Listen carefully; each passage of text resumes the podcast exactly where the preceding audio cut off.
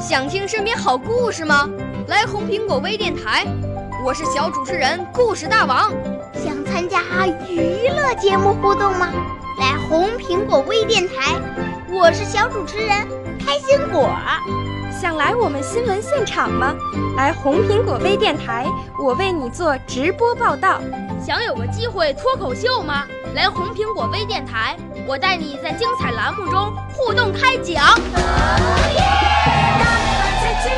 我们的语言魅力在这里提升，我们的儿时梦想从这里起航。大家一起喜羊羊。少年儿童主持人，红苹果微电台。现在开始广播。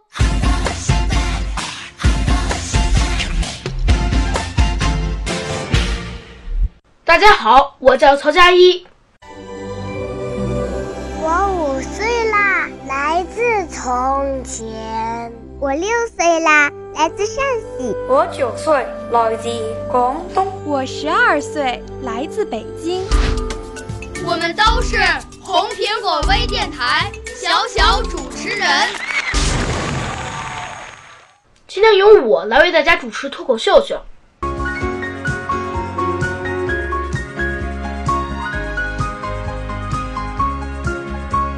我的一个朋友说呀，前两天他随父母在一辆公交车上，一对夫妻带着一个老人上车后，站在一个有座位的小伙子旁边。小伙子转头望向了窗外，并没有让座。同时的男子呵斥小伙子让其让座。小伙子非但没有让座，而且与这对夫妻及老人争吵了起来。在旁人的劝说下，才平息下来。我们就谈谈这个坐公交、地铁该不该让座的问题。哎，我在网络上呀搜索了一下，类似的事情啊还有很多。比如，二零一三年三月份，河南发生过一位年轻女子因为没给一个老人让座，被老年人扯着头发暴打的事件。之后。一群老人走上公交车，打着“年轻人让座”的牌子，以期消弭前一事件所带来的负面影响，也出于关爱年轻人。杭州公交车上，一名未让座的年轻男子被另一男子扇了五个耳光。陕西一地铁上，好不容易空出个座位，却被一名年轻男子抢占，而在旁边的一个孕妇站了七站路才得以坐下。那么大家怎么看呢？有网友评论说，按理说公交车上应该给老人让座，可是有很多上班族工作非常辛苦，上班前、回家后还有家务要料理，上下班途中也确实需要在车上稍微休息。有网友提出，如今让座应有新声音，公交车应宣传给需要的人让座。有网友评论，抛开个人素质问题不说，大家都是花钱坐车的，谁抢到座位谁就坐。别人让座是情义，不让座是本分。就比如上面所列举的孕妇没人让座的事例，我觉得，既然你坐的是公交车，那么你就要做好站着的准备。孕妇当然也不例外，毕竟人多车挤。如果是孕妇，而且是快足月的孕妇，为了自身与肚中孩子的安全，还是打车比较合适。有网友评论，不让座的现象现在看来是很普遍的。人和人的素质不同，让座都是自愿的，不能强求。我觉得要互相体谅。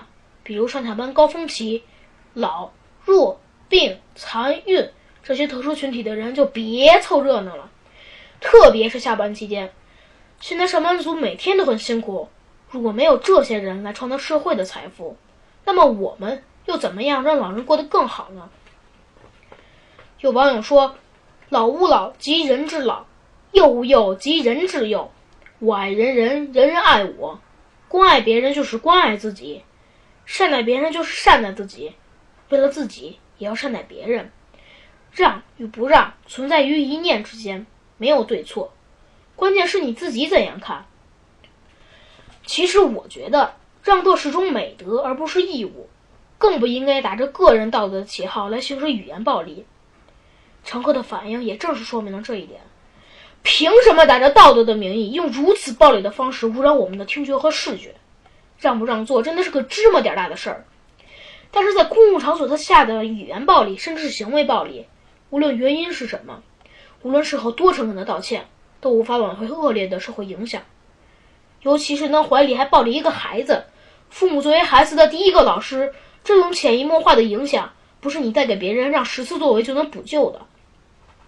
要解决公交车上的道德危机，应该调整我们的宣传教育思路，对不肯为老弱病残孕让座者，变谴责为劝导，不再声色俱厉地说。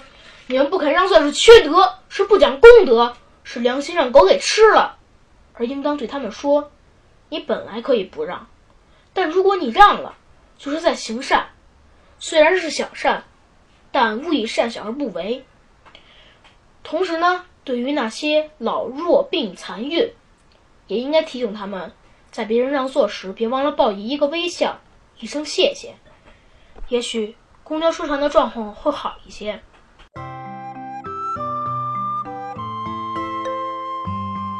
感谢大家收听本期的脱口秀秀，下次再见。